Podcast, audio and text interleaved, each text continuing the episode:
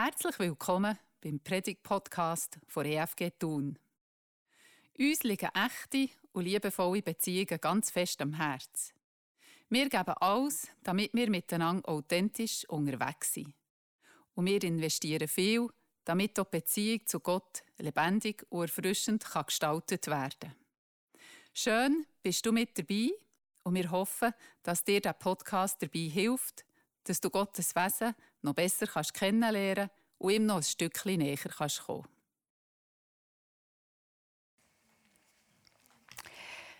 Da unsere Familie, ich rede hier von meinen Eltern, meinen Geschwistern, mit Anhangkind und Kindeskind, schon lange nicht mehr Platz haben, einfach bei einem daheim gemütlich zusammenzuhöckeln, haben wir uns vor Jahren entschlossen, dass wir alle zwei Jahre ein Lagerhaus mieten und ein verlängertes Family-Wochenende durchführen. Und das ist eine coole Angelegenheit. Und es gleicht etwa so dem Kübel da mit dem bunten Strauß an Bergblumen. Es ist nicht etwa eine hochzüchtete Version von einem Margritli oder vergiss mich nicht. Nein, es ist ein kunterbunter Haufen. Wir haben Raucher, Nichtraucher, Geschiedene, Verheiratete, Kranke, Gesunde, Landeier, Stadtliebhaber. Vor politischer Bandbreite wollen wir hier schon gar nicht diskutieren. Es ist unendlich fortsetzbar, die Liste. Ich habe meine hellste Freude, wenn wir mittlerweile jetzt fast 40 Nasen zusammenhocken und fühle mich wahnsinnig reich beschenkt und gesegnet, darf ich ein Teil dieser Truppe sein. Es ist bereichernd, es ist ein riesen Segen, es kann aber auch sehr formend sein, wenn wir uns darauf einlassen und manchmal sehr positiv irritierend, so eine ganze Truppe zusammen. Und ich frage mich manchmal, was wäre, wenn meine Eltern aus lauter Angst vor Unbekanntem und Neuem es schon gar nicht gewagt hätten, sich an die Familienplanung herzuwagen. Der Gerhard Berger, ist Pastor hier in der FG Thun, wird uns jetzt auch mitnehmen in so einen kunterbunten Haufen. Er stellt uns jetzt nicht die Familie Berger vor. Äh, es geht viel weiter zurück, nämlich in die Zeit, wo Jesus gelebt hat.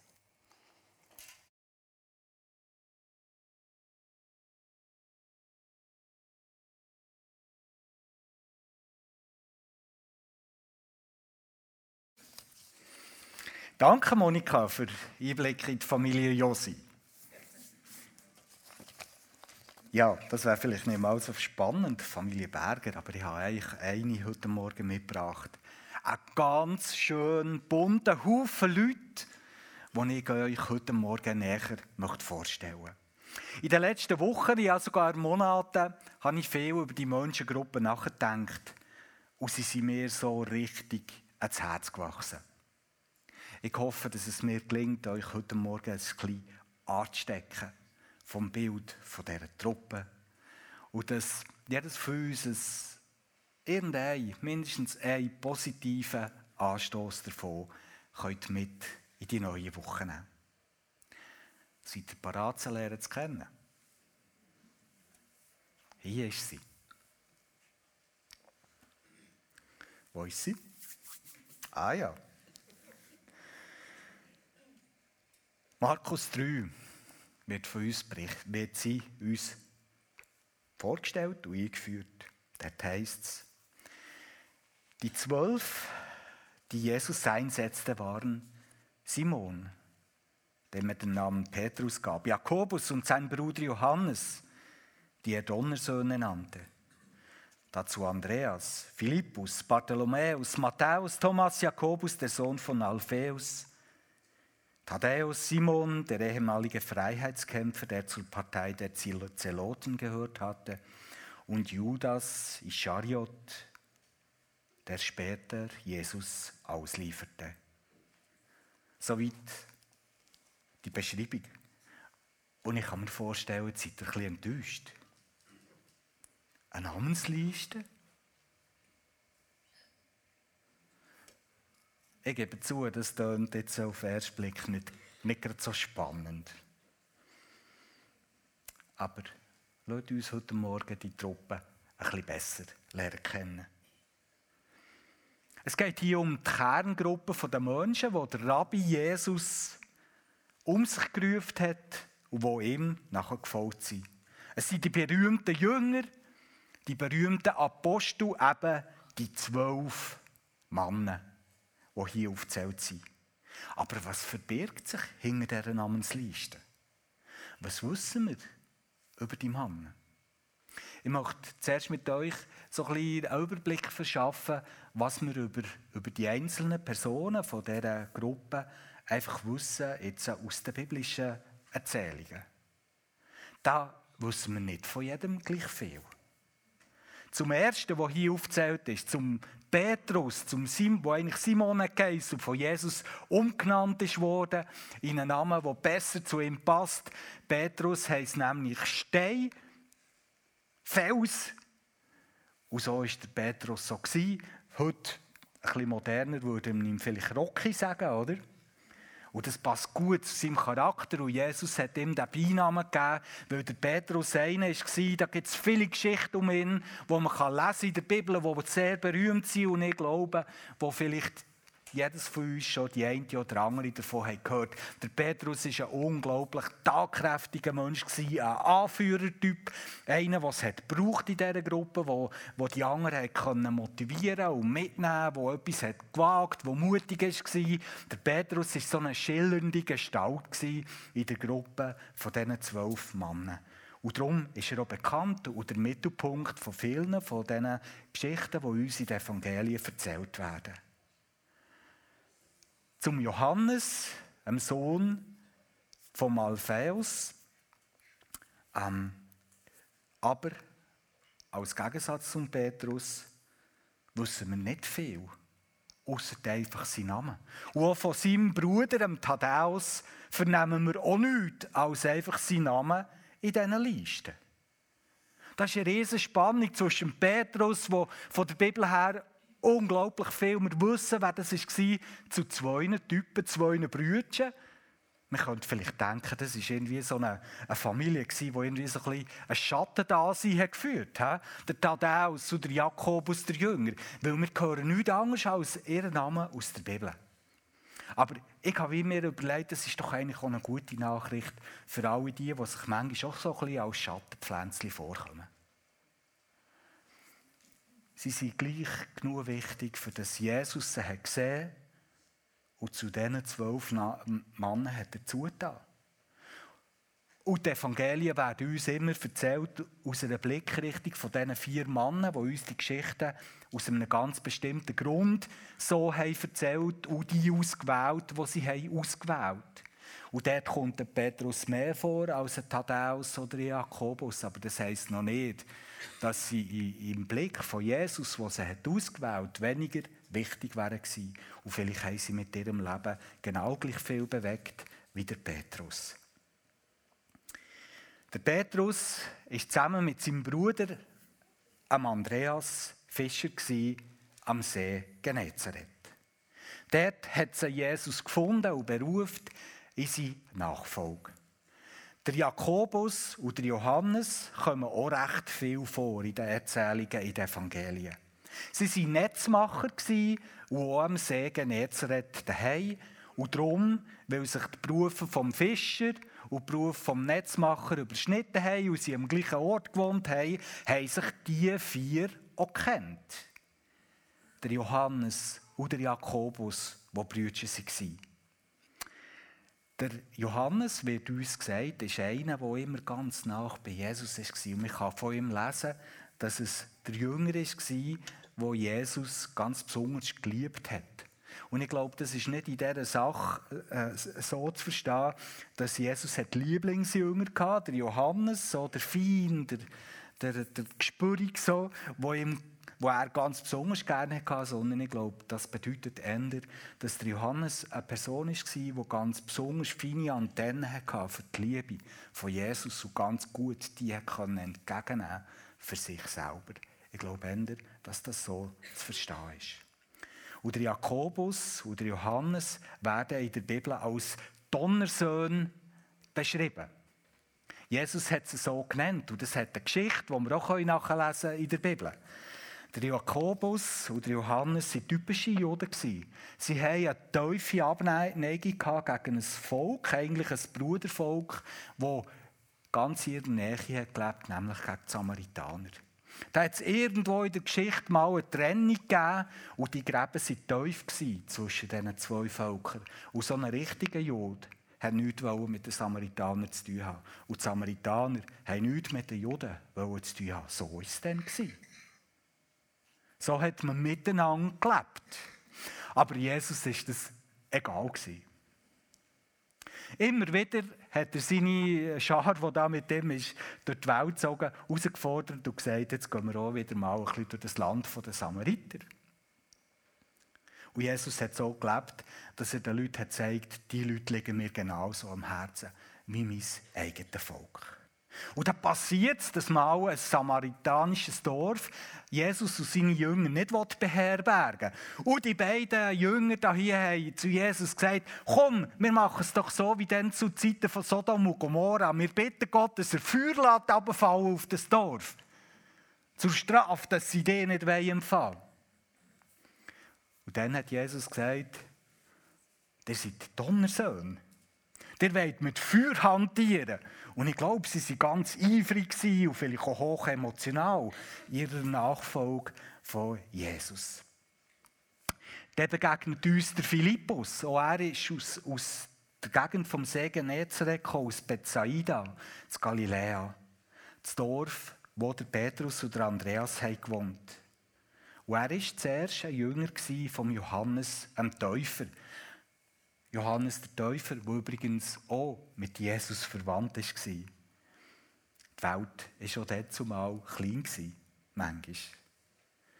Der Philippus hat auch einen Freund und der kommt als nächstes in dieser Liste, der Bartholomäus oder im Johannesevangelium wieder Nathanael genannt. Sie waren befreundet, vielleicht seine Schulkollegen, sie sind nämlich beide aus dem Dorf Bethsaida gekommen. Und er kommt ganz eine schillernde Person. Eine, die so nicht recht in diesen Haufen passen nämlich der Matthäus. Von ihm erfahren wir, dass er ein Zöllner war. Er hat einen Beruf gewählt, wo er hat sich äh, zum Kollaborateur machen von den Römern, die das jüdische Land und die jüdische Staat dann besetzt haben und die Leute, die dort gewohnt haben, unterdrückt haben. Und es ist man konnte nichts Schlimmeres machen, als mit dem Find, mit dem Todfind kollaborieren.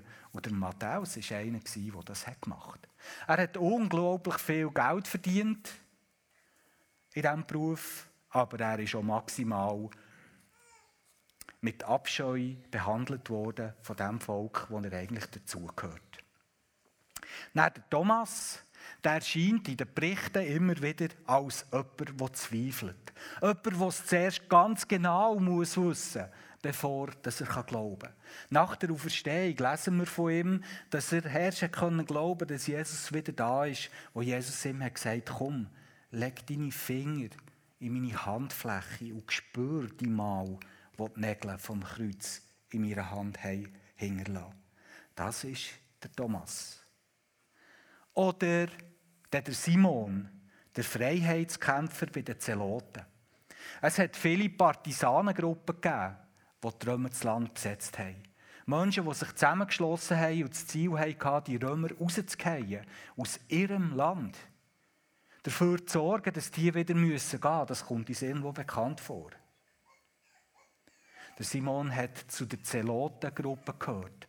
Und das ist eine Gruppe, so wissen wir heute, die sich, die sich wirklich in den Bergen hat getroffen und dort so wie Ausbildungscamp hatte, wo, wo die Leute, die dort mitgeholfen haben und diesen Widerstand haben organisiert sich ausgebildet haben, dass sie wirklich Krieger erste Güte wurden. Der Simon war so ein Freiheitskämpfer. Und dann ist da noch der Judas. Er hat den Beinamen Iskariot.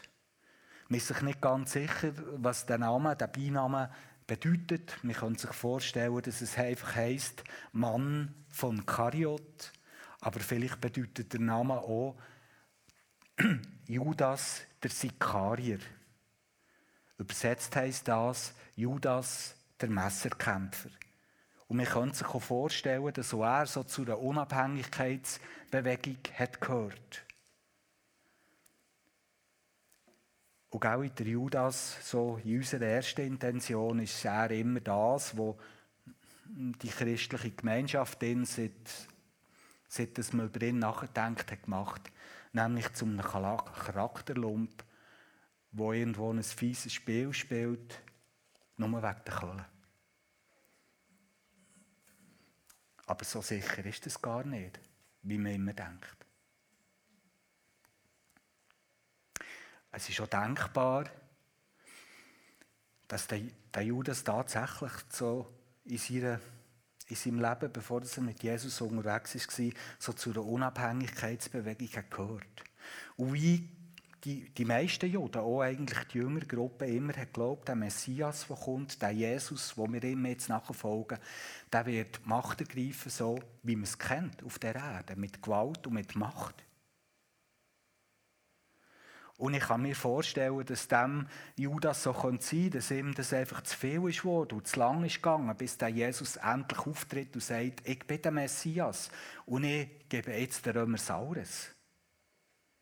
Und es könnte ja sein, dass er Jesus den Römer verraten hat, aus dem Grund, für den Prozess ein bisschen zu beschleunigen dass wenn sie dann wirklich kommen und Jesus nehmen dass er endlich der muss sein, wo er eigentlich soll sein, nämlich ein, ein mächtiger Herrscher, der endlich in Widerstand geht. Wir wissen es nicht ganz sicher, aber das ist schon eine Perspektive, die man auf Judas haben könnte. Das ist ungefähr so das, was wir an Infos über die Truppen aus der Bibel haben. Aber es ist noch nicht so wahnsinnig viel Fleisch an den Knochen. Es gibt auch noch Legenden und Überlieferungen außerhalb der Bibel, die uns über das Leben von diesen zwölf Männern Auskunft geben. Dort wissen wir zum Beispiel davon, dass elf von diesen zwölf schlussendlich als Märtyrer irgendwo gestorben sind. Der Jakobus zum Beispiel, der Bruder von Johannes, ist schon 44 nach Christus vom König Herodes Agrippa I. buchstäblich ein Kopfkürzer gemacht worden. Und der Einzige, der nicht einen gewaltsamen Tod hat, ist gestorben am Schluss von seinem Leben, ist der Johannes. Aber auch er hat viel müssen ertragen wegen seinem Glauben und ist verbannt worden auf eine Insel. Aber er ist wenigstens nicht durch Gewalt gestorben am Schluss von seinem Leben. In diesen Legenden wird erzählt, dass die zwölf Männer in der ganzen Welt umgezogen sind, für den Glauben an Christus zu bezeugen, dort, wo man noch nichts von ihm gehört hat. Eine Legende erzählt zum Beispiel, dass der Philippus ungefähr in die Gegend ist wo dort gestorben ist, wo heute die Ukraine ist. Oder der Thomas zum Beispiel, da sagt die Legende, dass der der Missionar ist worden von Indien, wo dort am Schluss ums Leben ist gekommen. Das ist spannend, das zu hören. Und trotzdem bleiben Infos aus den alten äh, Texten irgendwie Fragmente aus dem Leben dieser Personen. Aber gell, tatsächlich stecken hinter all diesen Namen auf der Liste richtige Menschen. Menschen mit einer unglaublichen Vielfalt. Menschen mit einer Geschichte. Menschen mit mit all diesen Merkmalen, die ein Leben als Mensch auf dieser Erde mit sich bringt. Eine Kindheit, eine Familie, wo sie daraus rauskommen, ein Beruf, ein Ort, wo sie verwurzelt waren, Schönes und Schweres, was sie erlebt haben, ein Temperament, das sie mit auf den Weg bekommen haben und einen Charakter. Stärken und Schwächen, Siege in ihrem Leben, aber auch Versagen, was sie erlebt haben. Sachen, die einfach zum Menschsein gehören. Und all das erfahren wir nicht aus diesen alten Texten. Und es gibt einen unglaublich schönen und einen berührenden Versuch, das ein bisschen mehr miteinander zu verweben. Es ist die Filmserie, wo viele von euch auch schon haben Episoden daraus gesehen haben, «The Chosen», wo das Leben von Jesus ihrer Gemütsruhe erzählt wird und die Leute, die dort vorkommen, man sich mit den Infos, die man weiss, auch über die, über die Geschichte und über die Kultur dort, hat probiert, miteinander zu verweben, für sie uns so darzustellen, als Menschen. Nicht nur als Fragment, sondern als Menschen. Und dort, in diesen Geschichten, erzähle ich nur ein paar Musterchen drauf. Erzählen.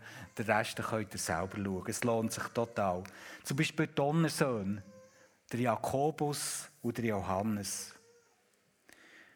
Das ist so eine schöne Episode, wo, wo die, die so einen Hass hatten auf die Samaritaner, Jesus hat probiert, sich ein bisschen zu kurieren von dem.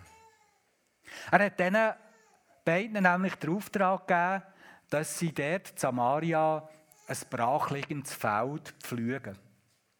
Für das man es nachher ansehen kann. Und die beiden haben gemeint, ja, das hat irgendwie mit uns zu tun. Dort haben wir jetzt den Acher, wo wir immer unsere Sachen können Und ganz am Schluss merken die beiden, sie haben den Acker gepflügt für einen samaritanischen Mann, den Jesus hat vorgehabt, ihn zu besuchen.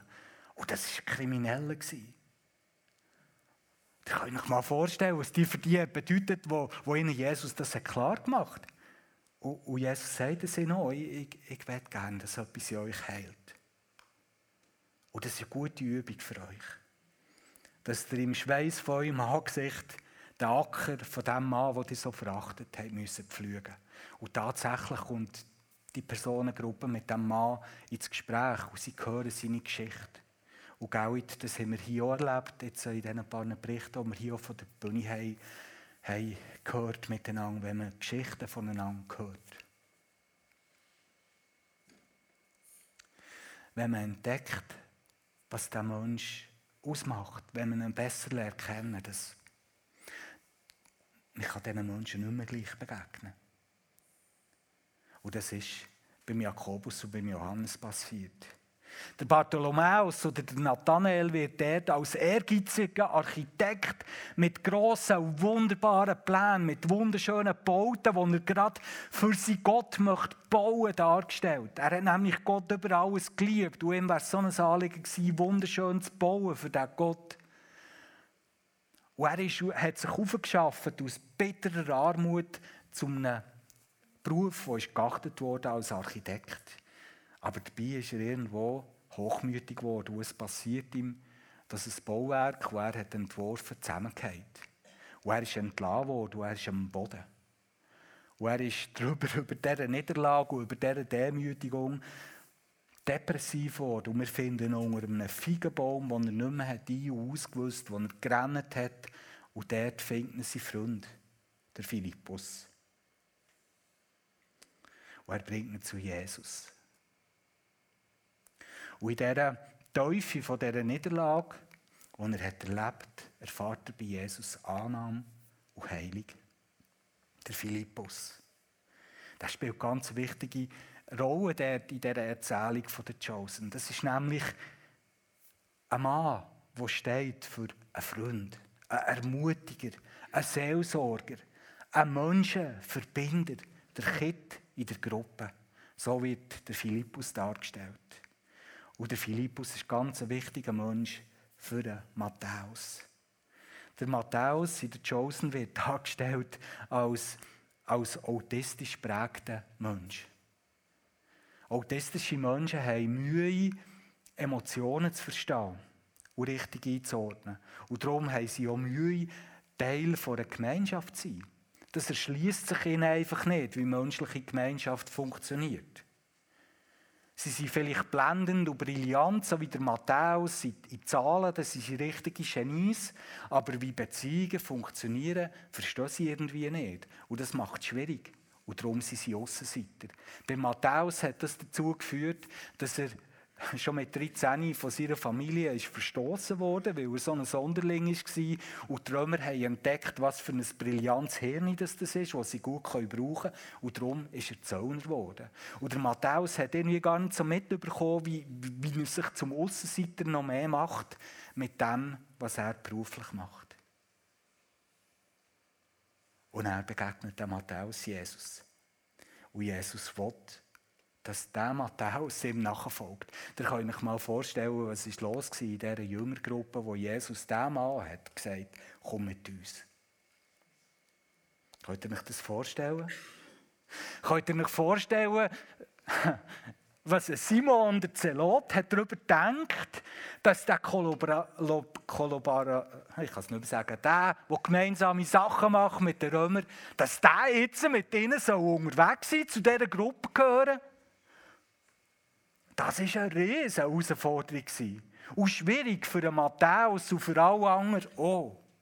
Und der Philippus spielt dort so eine schöne Rolle. Er ist der, der irgendwie den Draht findet zu diesem Mann und schafft, ihn zu integrieren in die Gruppe. Und dort gibt es ganz berührende Szenen, wo der Matthäus dem Philippus erzählt. Ich möchte es euch hier aufmalen, wie er sich fühlt. Er sagt, tut es also aufmalen, alle Menschen, die ich kenne, die sind irgendwo so in einem Kreis, die sind miteinander verbunden, auf irgendeine Art. Und das hier, das bin ich. Ich gehöre hier nicht dazu. Ich gehöre hier nicht dazu. Das ist so, wie sich der Matthäus hat verwarnen auch. Und so hat er sich erlebt als einer, der nicht dazu gehört. Und der, Philippus hat so gut verstanden, ihm so zu begegnen, dass er sich auch hat angenommen gefühlt der Thomas, der Zweifler, wird uns beschrieben als Catering-Unternehmer. Einer, der zum Beispiel an Hochzeiten dafür sorgt, dass das Fest gut verläuft. Und tatsächlich hat er die Hochzeit zu Kanaan, äh, wo uns erzählt wird in der Bibel, organisiert. Und der geht hier der Wein aus. Und der Thomas war so ein pflichtbewusster Mensch, dass, dass er das fast nicht hat können, irgendwie einordnen und verstehen Und ausgerechnet der Zweifler, unter der Jüngerschar erlebt das allererste Wunder, das passiert. Wo Wasser zu Wein wird. Das hat ihn so berührt, dass er dem Jesus ist nachher gefolgt. Oder der Thaddäus, wo wir ja nichts in der Bibel äh, hören von ihm, der hat die Vergangenheit mit Jesus noch bevor dass wir in dem Evangelium Geschichten von Jesus nachlesen können. Er war nämlich Steinmetz und Jesus Zimmermann. Und sie waren zusammen an einem Projekt beteiligt, wo sie eine Latrine gebaut für Menschen mit Gehbehinderung, dass sie auch können, irgendwo aufs WC gehen Und dort hat er Jesus lernen kennen und hat sich von ihm angezogen gefühlt. Das einfach so ein bisschen als, als Schilderung noch mehr zu diesen Menschen, die ohne ein Leben hatten, die, die Beziehungen miteinander hatten. Vielleicht war es so, vielleicht war es so anders. Es spielt nicht so eine Rolle. Wichtig ist, dass wir wissen, das ist eine, vielfältige Gruppe von Menschen gewesen, genauso wie Josis da sind, so wie eine, eine bunte Truppe an Menschen, wie der Blumenstrauß, der uns darstellt. Eine ziemlich bunte Truppe. Habt ihr so ein bisschen lieber jetzt? Ich habe mich gefragt, was hat sich Jesus überlegt, dass er sich so einen bunten, vielfältigen Haufen hat zusammengestellt Das gibt doch nichts anderes als Problem. Das reibt sich, das beißt sich buchstäblich. Wieso hat Jesus das so gemacht? Hat er einen Plan und einen Grund dafür? Das sind spannende Fragen. Wir werden dem jetzt noch ein bisschen auf die Spur kommen und lesen dazu die Textpassagen, die gerade vor dieser Namensliste stehen. Dort heißt es, Jesus stieg auf einen Berg und rief von seinen Jüngern die zu sich, die er für eine besondere Aufgabe vorgesehen hatte. Sie kamen zu ihm und er setzte sie ein als die Zwölf. Sie sollten ständig bei ihm sein und von ihm lernen. Sie sollten dann auch von ihm ausgesandt werden, um die gute Nachricht zu verkünden und sollten die Vollmacht bekommen, die bösen Geister auszutreiben. Die Worte stehen gerade vor der Liste, die wir jetzt zusammen haben besprochen Die Truppen, die Rabbi Jesus sind nachgefolgt sind in Wirklichkeit noch ziemlich viel grösser und noch vielfältiger gewesen als die Gruppe von diesen Aposteln, die er sich hat ausgewählt hat. Dort hat es auch ganz viele Frauen dabei gehabt. Frauen, die uns so von ihnen berichtet wird. Etwas ganz Außergewöhnliches zu dieser Zeit, etwas Revolutionäres in der Zeit, wo Frauen nichts haben wo man sicher nicht hat erwähnt wenn man irgendwelche Geschichten hat erzählt. Aber in dieser Gruppe von Jesus hat auch Frauen dabei gehabt, die genau so eine wichtige Rolle haben gespielt es war ein vielfältiger, noch bunterer und noch inklusiverer Haufen Menschen, die mit dem sie unterwegs waren, als jetzt die zwölf uns symbolisieren. Und jetzt wählt er davon die zwölf aus. Und denen hat er ganz eine besondere Aufgabe gehabt. Ausgerechnet zwölf. Für die, die sich in der Bibel ein bisschen auskennen, das klingt so wie ein Echo auf eine Erzählung aus dem Alten Testament. Da gibt es eine Verheißung, die wir nachlesen im ersten Buch Mose. Eine Verheißung an Abraham. Eine Berufung, wo Gott dem Mann dort gibt und ein Versprechen, dass er ihn will, zu einem grossen Volk machen will, wo von Gott gesegnet wird. Nicht zum Selbstzweck oder weil es besser, weil, er, weil es besser oder geliebter wäre als andere. Wir können es da lesen. Nein, sie sind gesegnet von Gott, für einen Segen zu sein für alle Völker. Das Versprechen wird noch ein paar Mal wiederholt und dort wird auch explizit sein, dass sie ein Segen für alle Völker sollen werden. Und tatsächlich, das Volk wird gross. Das Volk wird unterteilt unter zwölf verschiedene Stämme. Und die zwölf Apostel, die Jesus hat auf, ausgewählt seine Anknüpfung an, den, an das Versprechen an Abraham, ein Echo auf die Geschichte. Jesus, der Sohn von Gott, bestätigt und erweitert die besondere Berufung, die dann äh, ganz am ursprünglichen Abraham ist gegangen. Das Volk wird tatsächlich wie Sand am Meer viel grösser, als die Jünger sich das noch haben vorstellen konnten. Aus dem Volk, wo die zwölf der Anfang sind, ist die Zahl von all diesen Nachfolgern geworden, die in den folgenden Jahrhunderten bis hier zu uns dem Jesus nachgefolgt sind. Menschen über die jüdische ähm, äh, Nationsgrenzen raus. Menschen aus allen Nationen. Und wir sind auch ein Teil von denen.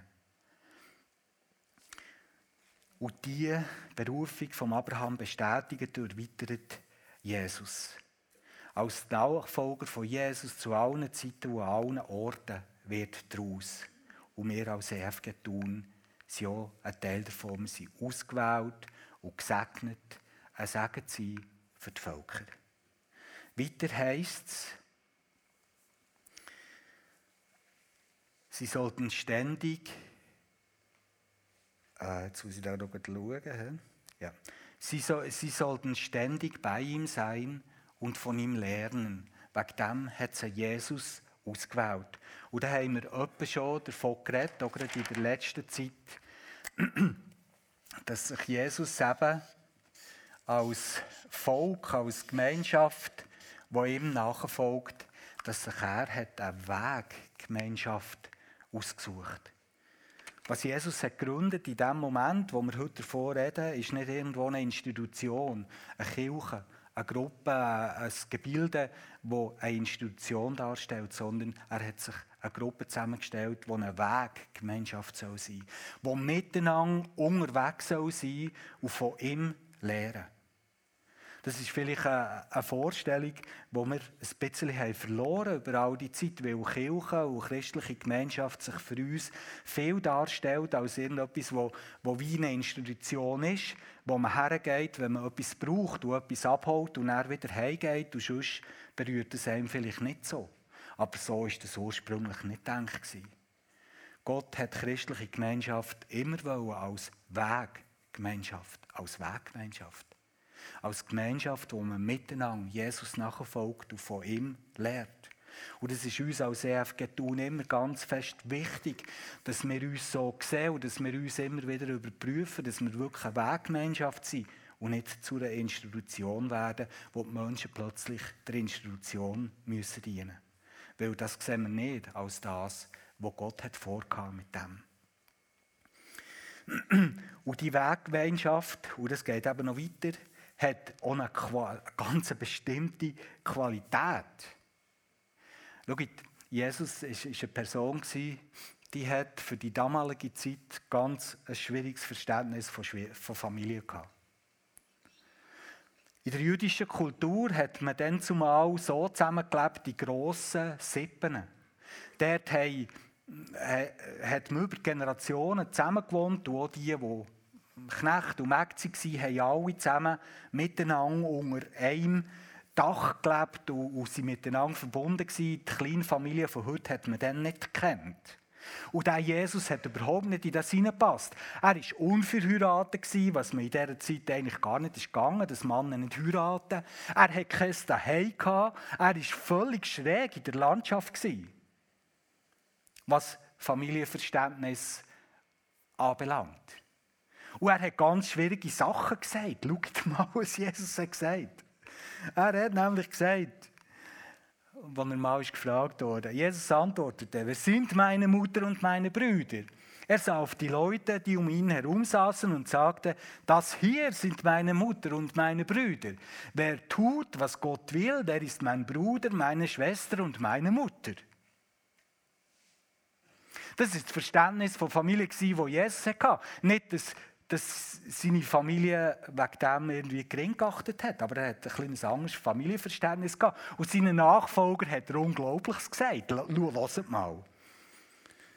Wer mir nachfolgen will, muss alles andere zurückstellen. Vater und Mutter, Frau und Kinder, Brüder und Schwestern, ja sogar sein eigenes Leben, sonst kann er nicht mein Jünger sein. Was für schwierige Verse. Wie meint Jesus das? Ich glaube, es ist unglaublich wichtig, dass wir das verstehen. Ich probiere es zu erklären. Schaut, Jesus ist der Sohn von Gott und er hat das immer wieder gesagt. Ich habe zwar hier auch liebliche Eltern, die zu mir wie haben geschaut aber mein eigentlicher Vater ist der gute Gott. Der Vater, der liebe Vater im Himmel. Und als allererstes, und das macht meine Identität aus, ist, ich bin ein Kind von meinem liebenden Vater im Himmel. Und schaut, Jesus ist der, der uns hat vorleben wollte, was, was Gott eigentlich für seine Schöpfung schon immer hat gedacht hat. Und er ist ein Bild dafür. Und Gott hat sich seine Schöpfung schon immer so gedacht und sie wird auch einmal so sein dass unsere erste und wichtigste Identität als Menschen die wird sein, dass wir Kind vom guten Vater im Himmel sind. Das ist unsere erste und wichtigste und grösste Sache, was unsere Identität ausmacht, aus göttlicher Sicht. Die ist wichtiger als unsere Blutsverwandtschaft. Und das ist bedeutsam. Schaut mal in die Welt und in die Geschichte hinein und das, was jetzt gerade läuft, was ein Blutsdenken, ein Clan-Denken, ein Nationendenken, alles für unsägliches Leid auf die Welt gebracht dass Menschen das als wichtigeren Identitätspunkt nehmen, wer dass sie, wem dass sie blutverwandt sind oder zu welcher Scholle Erde dass sie gehören, als das, was eigentlich viel grösser wäre, was uns Menschen alle zusammen würden, miteinander verbinden nämlich, dass wir Kind sind vom, wo uns vom lieben Vater im Himmel. Gott hat nicht wollen, dass in seiner Gemeinschaft Menschen so denken. Er hat gesagt, ja, bei euch muss Priorität haben, der seid geliebte Kind vom guten Vater im Himmel. Und darum ist das hier, und das ist mir ganz wichtig, nicht nur eine Weggemeinschaft, sondern sie hat eine Qualität. Und sie ist denkt,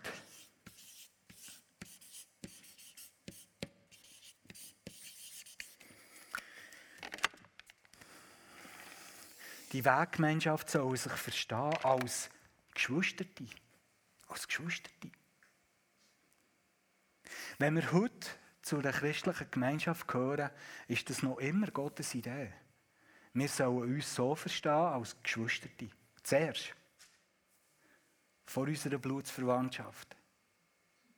Dass wenn wir hier zusammen sind, wenn wir zusammen sind auch als Menschen, die sagen, ich gehöre hier zu der EFG Thun, verstehen wir uns als Geschwisterte. Das ist unsere wichtigste und erste Identität. Hast du das schon mal so überlegt? Was würde das ändern?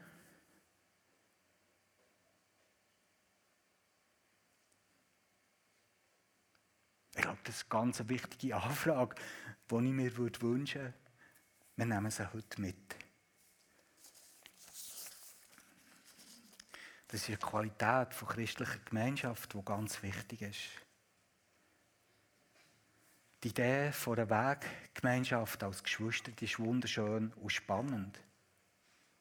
Die Vielfalt, die da möglich ist, die Ermutigung, die man erfahren kann, die Hilfe, die man leben kann. Die Idee der Weggemeinschaft von Geschwistern ist aber auch unglaublich hart und schwierig. Wenn ich mich so verstanden habe, ich bin wie von Jesus gerufen worden in so eine Gemeinschaft hinein, das ist übrigens ein weiterer Punkt. Hast, hast du dir schon mal überlegt, dass Jesus dir nicht nur in seine Nachfolge ruft, dass du umkehrst und ihm nachfolgst, sondern dass das gleichzeitig ein Ruf ist, wo wir eigentlich bekommen in seine Gemeinschaft hinein. Mit anderen Menschen.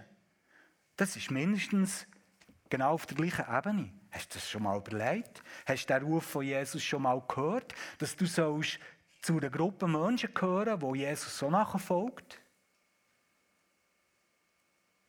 Hast du dich schon mal zu dem bekehrt? Das ist eine wichtige Frage. Auch die möchte ich heute mit mitgeben. Und wenn wir Ja sagen, ja, ich, ich sehe das so und ich möchte dazugehören, dann wählen wir uns etwas unglaublich Schwieriges. Weil, wie die Jünger, dann wir können uns unsere Mitgeschwister nicht aussuchen. Jesus mutet uns zu, dass, dass die einfach kommen und dann sind unsere Geschwister und nachher à la Bonheur arrangieren nicht. Und wenn eine christliche Gemeinschaft so vielfältig sein und bunt sein, so wie er, wie er mit diesen Männern uns vorzeigt, wie breit und wie unglaublich vielfältig das die kann sein kann, könnt ihr euch mal vorstellen, welche Schwierigkeiten das da auch entstehen. Und das ist so. Ja, es ist nicht einfach, christliche Gemeinschaft zu sein. Das ist ab und an unglaublich schwierig. Wenn man sich reibt an diesen Charakteren, wenn es Krach gibt, wenn man muss schauen wie man das lösen kann. Wenn es einem so richtig schleift. Aber das ist auch etwas Positives. Es verändert einem. Und ich glaube, gerade weil es eben auch Schwierigkeiten gibt, hier in der EFG Thun gibt es viele Schwierigkeiten. Ich habe schon viele von denen erlebt. Ich bin seit ich elf hier dabei. Es hat viele Momente gegeben, wo ich am liebsten wäre weil es mir einfach so schwierig hat gedacht. Und wisst ihr, was mich gehalten in all diesen Jahren, trotzdem zu bleiben in diesen schwierigen Momenten? Es ist, dass ich mich daran erinnere, dass ich mich auch für, für die Gemeinschaft entschieden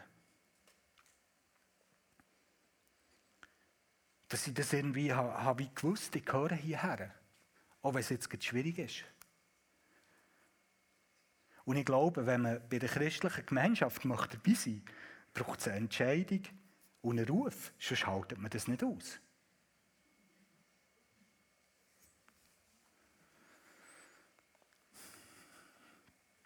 Weiter heisst es noch, jetzt komme ich zum Schluss, die Gemeinschaft hat, hat auch einen Auftrag. Sie sollen ausgesandt werden, für die gute Nachricht in der ganzen Welt um zu erzählen. Darüber, dass es einen guten Gott gibt, der die Welt und die Menschen und die Schöpfung nicht hat vergessen und wo sie wird heilen und wiederherstellen. Und das sollen wir nicht nur mit Wort bezeugen, sondern mit Vollmacht. Dass unser Leben auch begleitet wird von, von Zeichen. Es ist äh, nicht Zufall, dass hier von bösen Geistern auszutreiben geredet wird. Wir als Gemeinschaft von Nachfolgern von Jesus sollen gerade besonders schon am Bösen widerstehen wo so viel kaputt macht und so viele Menschen in die Irre führt, auch dem sollen wir widerstehen. Und was passiert durch das? Und das ist, ist das Ziel. Aus dieser Weggemeinschaft wird für die, die noch nicht dazugehören, auch eine Hoffnungsgemeinschaft. Dass sie an einer, einer Gemeinschaft von Menschen das kann ablesen was Gott eigentlich macht und was könnte sein und wie Menschen auch noch miteinander unterwegs sein können und wie Menschen geheilt werden können, wie ein Matthäus durch die Kraft von der Gemeinschaft. Das hier, ich glaube, so viele Menschen auf unserer Welt fühlen sich wie der Matthäus. Die haben immer wieder so Momente, vielleicht auch hier, wo sie wie denken, alle sind irgendwo so in einer grossen Gemeinschaft miteinander verbunden. Nur ich, ich bin eben außen. Ich bin ganz alleine. Ich, ich, ich gehöre nicht dazu. Die christliche Gemeinschaft muss so weite Grenzen haben, so Menschen, die sich so fühlen, zu Menschen können werden können, die anfangen spüren, ich gehöre auch dazu, das verändert mich. Und genau dort hat die christliche Gemeinschaft und christliche, äh, christliche Kirche noch so viel Boden zu gewinnen.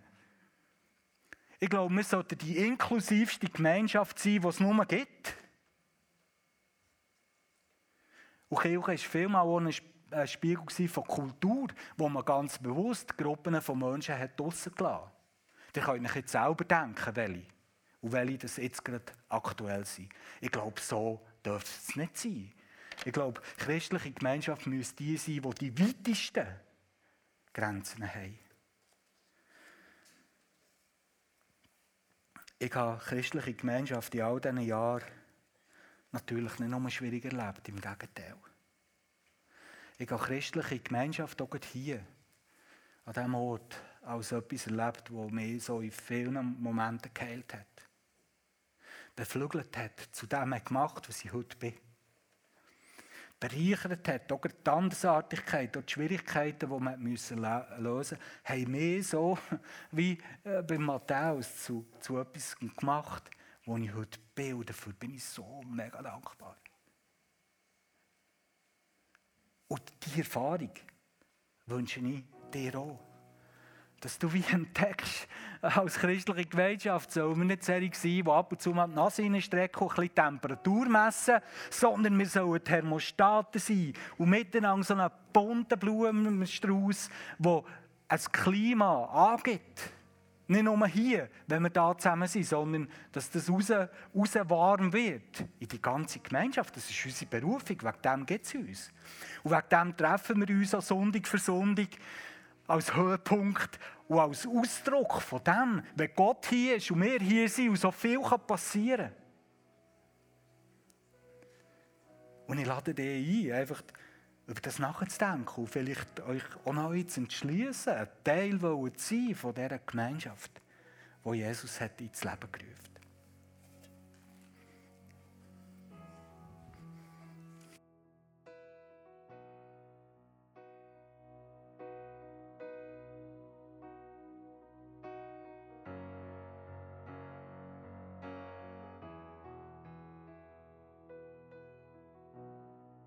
feiern heute miteinander Abendmahl. Der Wein und das Brot, Zeichen von Blut, das Jesus für uns hat vergossen, vom Leib, das er für uns hat brechen hat ganz vielfältige Bedeutung. Hier seht ihr ein Bild aus einer Kirche in Ostdeutschland, wo ich war, wo das jeder Kirche so hat sichtbar gemacht, was Abendmahl auch bedeuten kann. Das ist ein Bild im Hintergrund vom letzten Abendmahl, wo Jesus die Zeichen hat eingesetzt. Und der Tisch, der dort auf dem Bild gezeichnet ist, der geht so wie in den Raum hinein und man kann sich dran setzen. Wenn wir zusammen die Zeichen zu uns nehmen, bedeutet das so, dass Jesus uns einlädt zu dieser Tischgemeinschaft um mit ihm am Tisch hocken. Und weißt, vielleicht bist du heute hier und du weißt, ich, ich, ich habe mich noch gar nie dafür entschieden, bei Jesus am Tisch zu hocken. In mein Leben aufzutun. Und vielleicht kannst du heute die Zeichen gerade zu dir nehmen, als Zeichen dafür, ich will an diesem Tisch hocken. Ich will mein Leben auftun für den Jesus. Dann mach's doch. Vielleicht nimmst du heute die Zeichen auch ganz bewusst als Zeichen dafür, dass die auch bedeuten, und ich hocke hier mit vielen anderen an diesem Tisch und wir sind die Gemeinschaft, die eine Hoffnungsgemeinschaft sein soll. Und du nimmst vielleicht das ganz bewusst mit dem und schaust dich ein bisschen um in die Gesichter rein, wo wir heute gelernt haben, dass das unsere Geschwister sind. Und freust dich ab dem. Das sind so zwei Momente, wo ich euch vorschlage, heute Morgen das Abendmahl zu nehmen. In unserer Routine geht es so, dass jetzt wir drei Lieder miteinander singen und während dieser Zeit habt ihr genug Zeit, für hier vorzukommen, zu diesen zwei Tischen, euch einzudecken mit Brot und mit Wein und die Zeit so zu gestalten, wie, wie ihr euch fühlt und was ihr möchtet. Ob ihr möchtet beim Kreuz herknäulen, ob ihr möchtet jemanden umarmen, ob ihr einfach möchtet beten und zu Gott schreien. Alles ist möglich in dieser Zeit. Sie gehört euch. Gestaltet sie so vor Gott, wie ihr es spürt. Ihr seid herzlich eingeladen an den Tisch von Gott. Und ich möchte noch beten. Vater im Himmel, ich danke dir, dass du uns einladest an deinen Tisch. Ah, danke vielmals, hast du uns nicht vergessen. Danke vielmals, geht die Reise dorthin, wo alles wieder gut wird sein. Und danke dürfen wir als Zeichen davon einfach heute unterwegs sein. Und wir möchten dir sagen, wir, wir wollen so eine Gemeinschaft sein. Bitte erbarme über uns, dass wir so können. Und wir wollen uns freuen an diesen Zeichen, die du uns gibst. Und wir wollen sie nehmen als Ermutigung und als Stärkung auf diesem Weg unterwegs sein. Danke, Jesus. Amen. Wir hoffen, du bist durch die Predigt gestärkt und aufgebaut worden. Du darfst den Podcast gerne mit den Leuten teilen, wo du denkst, die könnten jetzt auch von der Predigt profitieren. Wir freuen uns, wenn du auch beim nächsten Mal um dabei bist. Bis dann, bis gesegnet und behüte Gott.